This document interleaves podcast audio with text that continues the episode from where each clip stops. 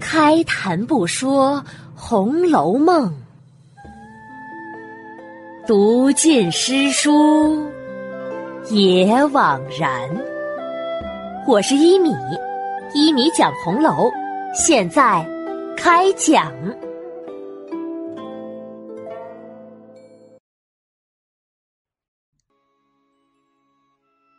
第二百零九集，李纨的感慨。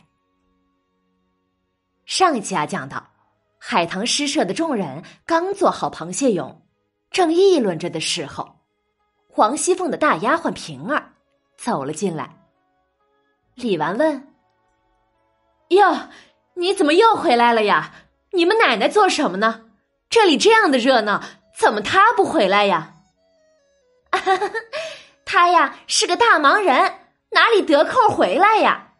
刚才回去以后，他说呀，在这儿光是服侍人了，自己也没有吃好，现在又过不来，所以呀，就派我来了，看看还有没有螃蟹，叫我要几个拿回家去吃。湘云忙说：“有多着呢，快快快，去捡十个大个的，装在盒子里。”下人们答应着去了。史湘云又追着喊：“多拿几个母螃蟹！”说完呢，又忙拉着平儿让他坐。平儿摆摆手：“哎呀，我就不坐了，还要赶紧回去呢。”见史湘云拉不住平儿，李纨上前一把拉着他。笑着，回什么回呀？我偏要你坐下。说着，拉着平儿在身旁坐下，端了一杯酒送到他嘴边。平儿啊，忙喝了一口，站起来还是要走。李纨拉着他不放，哼，偏不许你去！难道你的眼里只有凤丫头？就不听我的话了。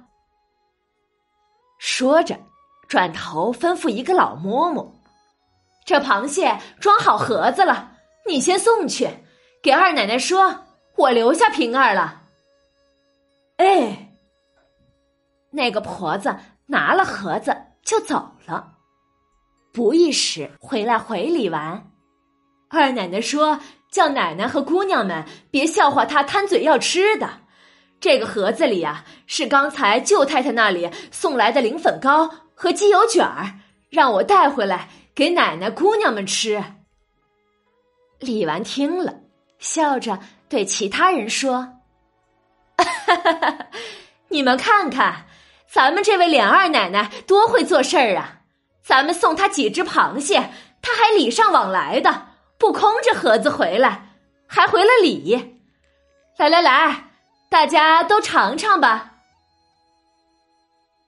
那婆子听了，赶紧把盒子放在圆桌上，打开来，然后又对平儿说道：“平儿姑娘，刚才呀，我来的时候，二奶奶还说派你来，你就贪玩不回去了，让我劝你少喝几杯呢。”平儿扑哧一笑。我就是多喝了，又能把我怎么样呢？一面说，一面只管喝，还下手吃着螃蟹。李纨揽着他，笑着叹着：“ 可惜，可惜，这么个好模样，俊俏的很啊！哎，可惜命却平常，只落得个在屋里使唤。”外面不知道的人，谁不拿你当做奶奶、太太的看呢？平儿一边和宝钗、湘云等人吃喝着，一面回头笑笑：“ 奶奶，别只摸我，怪痒痒的。”李纨听了，却没住手，还是用手在平儿身上抚摸着。忽然。惊呼一声：“嘿呦，这硬硬的是什么呀？”钥匙。啊，这一大串儿的什么钥匙啊？难不成有什么要紧的私房东西，怕人偷了去，却把钥匙随时都带在身上？我整天和人家说笑，说《西游记》里有个唐僧要去取经，就有个白马来驮他；五代十国的后汉有个刘知远要打天下，就有个瓜精来送盔甲。平儿嘻嘻笑着。奶奶，你好学问呐！《西游记》的故事我倒是知道，可这瓜精来送盔甲是什么故事呀？我有什么学问呀？这还不都是从戏里看到的？有一出戏叫《白兔记》，说的是五代的刘知远在年轻的时候，他入赘到了李家庄。与李三娘成了婚，这李三娘的哥嫂啊，想霸占家财，就将有瓜精作祟的瓜园分与刘知远，骗刘知远去看守瓜园，欲加害他。李三娘知道他哥嫂的诡计，就力阻刘知远前往瓜园。可是刘知远呀，仗着一身的武艺，拿着棍子就去了。在瓜园，刘知远战胜了瓜精，得到了兵书和宝剑，他便告别了三娘，去投军。刘知远因为屡立战功，不断被提拔，官至九州安抚使，而李三娘在家呢，却受尽了折磨，因为劳累过度，在磨坊产下了一个儿子，因为没有剪刀，李三娘。就用嘴咬断了脐带，因此啊，他给儿子取名叫咬脐郎，又托人将儿子送给刘知远去抚养。十五年以后啊，刘知远命儿子回村探母。这天，咬七郎因为追赶一只白兔，与正在井边打水的母亲相遇了。咬七郎回去以后，报给了父亲。刘知远带兵回来，与李三娘团聚了。后来呀，这个刘知远就成了后汉的开国皇帝。所以我说，唐僧要去取经，就有个白马来驮他；刘知远要打天下，就有个瓜精来送盔甲；凤丫头管事，就有个你做帮手。哈哈！你就是你凤奶奶的一把总钥匙，你都是钥匙了，还要这钥匙做什么呀？平儿一听啊，就笑了。哈 哈奶奶吃了酒，借着酒意，就拿我来打趣取笑了。宝钗在旁边也笑道：“哪里呀？我看嫂子这话倒是真话。”我们几个平常没事评论起几个大丫头来，你们这几个呀，都是百里也挑不出来的人才呀！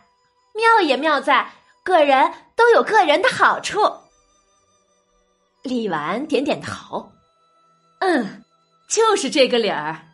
比如老祖宗屋里，要是没了那个鸳鸯，如何使得呀？从太太算起呀，哪一个敢反对老祖宗的话？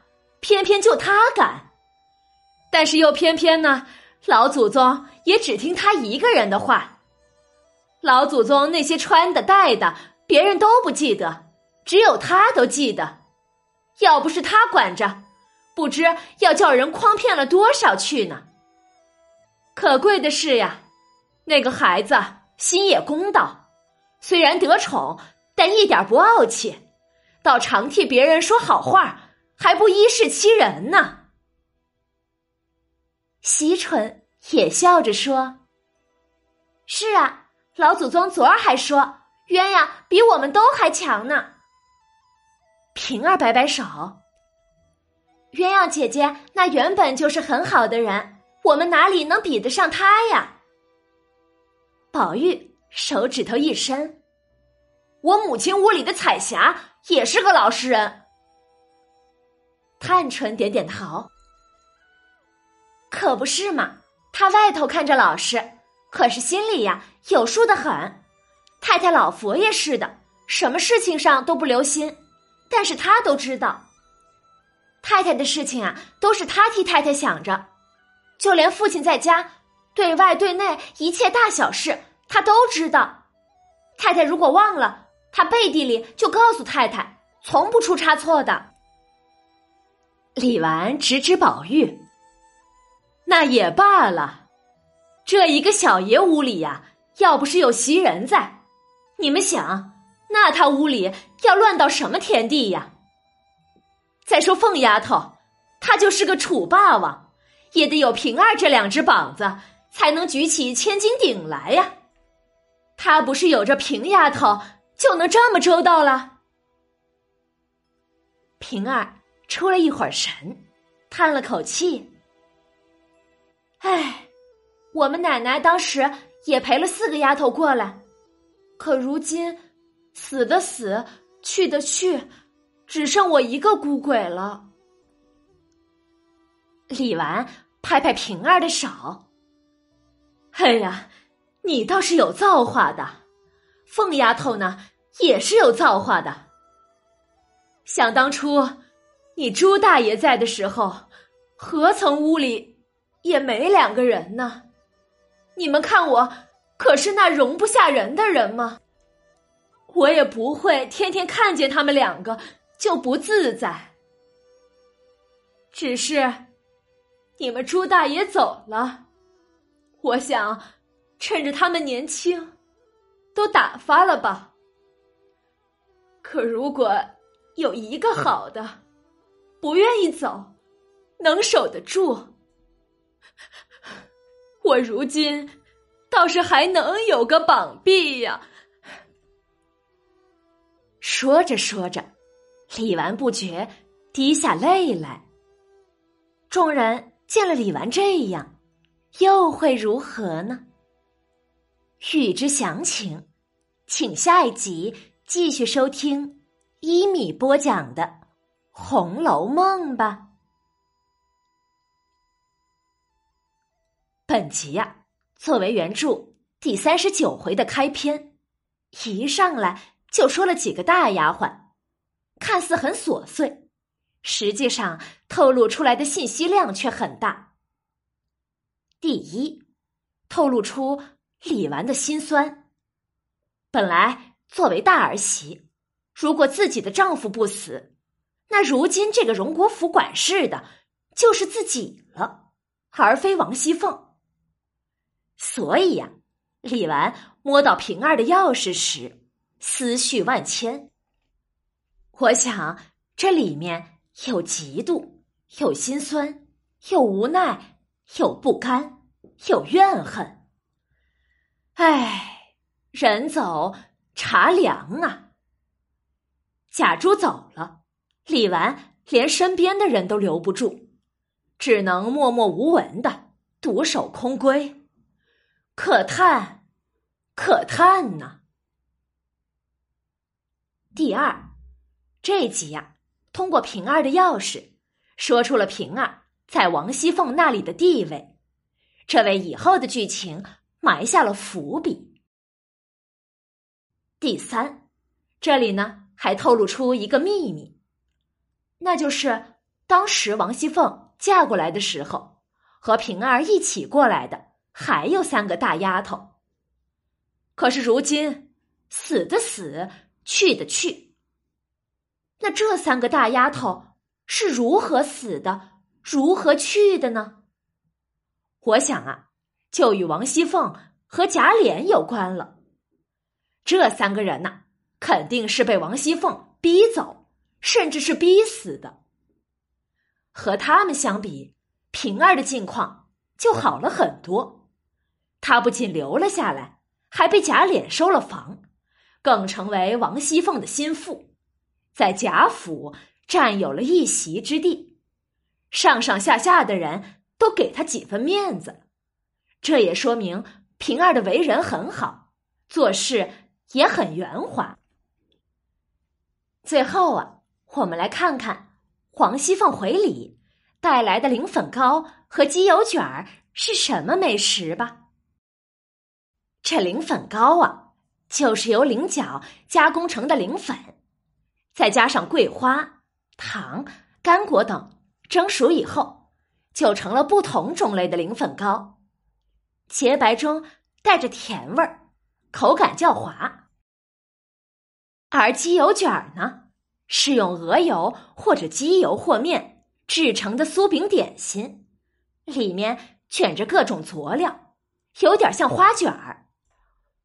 我找了两张这两种《红楼梦》中的美食图片，放在了我的微信公众号“米德故事”的本集下面，咱们吃不到也过过眼瘾吧。好了，免费播讲。欢迎转发，也可以在收听到的平台上点击订阅，持续更新中哦。